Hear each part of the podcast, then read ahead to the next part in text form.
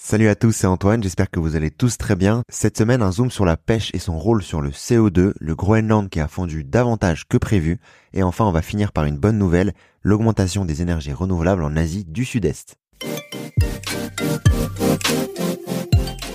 On commence par une étude sortie le 18 janvier dernier qui nous apprend que le chalutage de fond a un impact fort sur le CO2. Cette technique de pêche contestée qui consiste à racler les fonds océaniques avec d'immenses filets pour ramasser les poissons qui attrapent en gros un peu tout sur leur passage et détériorent à fond les habitats marins, libère d'énormes quantités de CO2 qui étaient initialement enfouis dans les profondeurs et qui regagnent en masse l'atmosphère. Ces énormes bateaux-usines qui font quasiment plus de 150 mètres peuvent capturer jusqu'à 60 tonnes de poissons en 20 minutes. Selon ce rapport, elles seraient responsables de l'injection de jusqu'à 370 millions de tonnes de dioxyde de carbone, du coup de CO2, dans l'atmosphère chaque année. C'est près donc de l'émission de 37 millions de Français par an. Dans leur étude, les auteurs américains et australiens indiquent que c'est le double de l'estimation des émissions annuelles dues à la combustion de carburant l'ensemble de la flotte de pêche mondiale.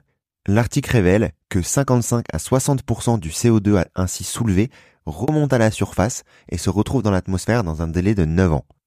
Autre problème et qui montre qu'il faut absolument agir sur cette thématique, c'est qu'à l'heure actuelle, les pays ne tiennent pas compte des émissions de carbone importantes issues de ces chaluts.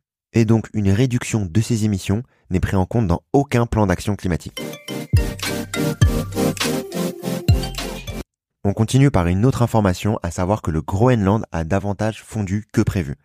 La calotte glaciaire de l'île a probablement perdu plus de 20% de glace en plus depuis 1985, selon la revue Nature. Grâce à de nouvelles techniques, les scientifiques arrivent du coup à affiner de plus en plus les chiffres de fonte issus du Groenland. Rien qu'entre 2003 et 2018, l'équipe américaine révèle que 43 milliards de tonnes de glace pourtant déjà fondus, n'ont pas été pris en compte dans les estimations initiales. Tout d'abord, il faut le noter que ces 20% en plus n'impactent pas globalement le niveau des mers et ne mettent pas du coup en question les derniers rapports du GIEC qui indiquent que la fonte du Groenland a provoqué une montée de 14 mm en trois décennies. Mais cela, malheureusement, pourrait jouer un rôle majeur dans le ralentissement de l'AMOC.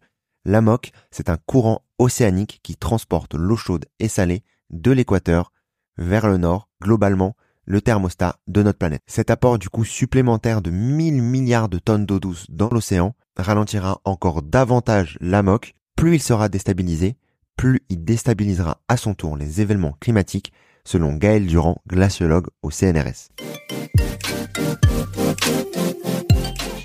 Enfin, on finit par une bonne nouvelle, à savoir que la capacité d'éoliennes et de solaire en Asie du Sud-Est a augmenté de 20% en un an seulement selon un rapport du Global Energy Monitor. Ces technologies représentent donc désormais 9% de la capacité de production d'électricité dans les pays de l'ASEAN.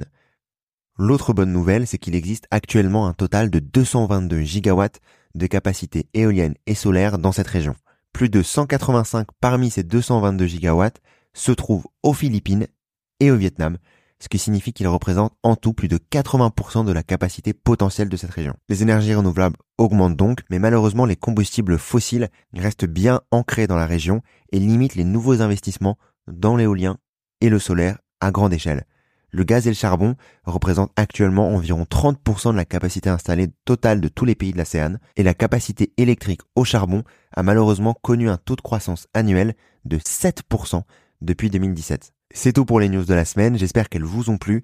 N'hésitez pas à me le dire en commentaire ou à partager cet épisode autour de vous. Je vous dis à la semaine prochaine, d'ici là portez-vous bien, salut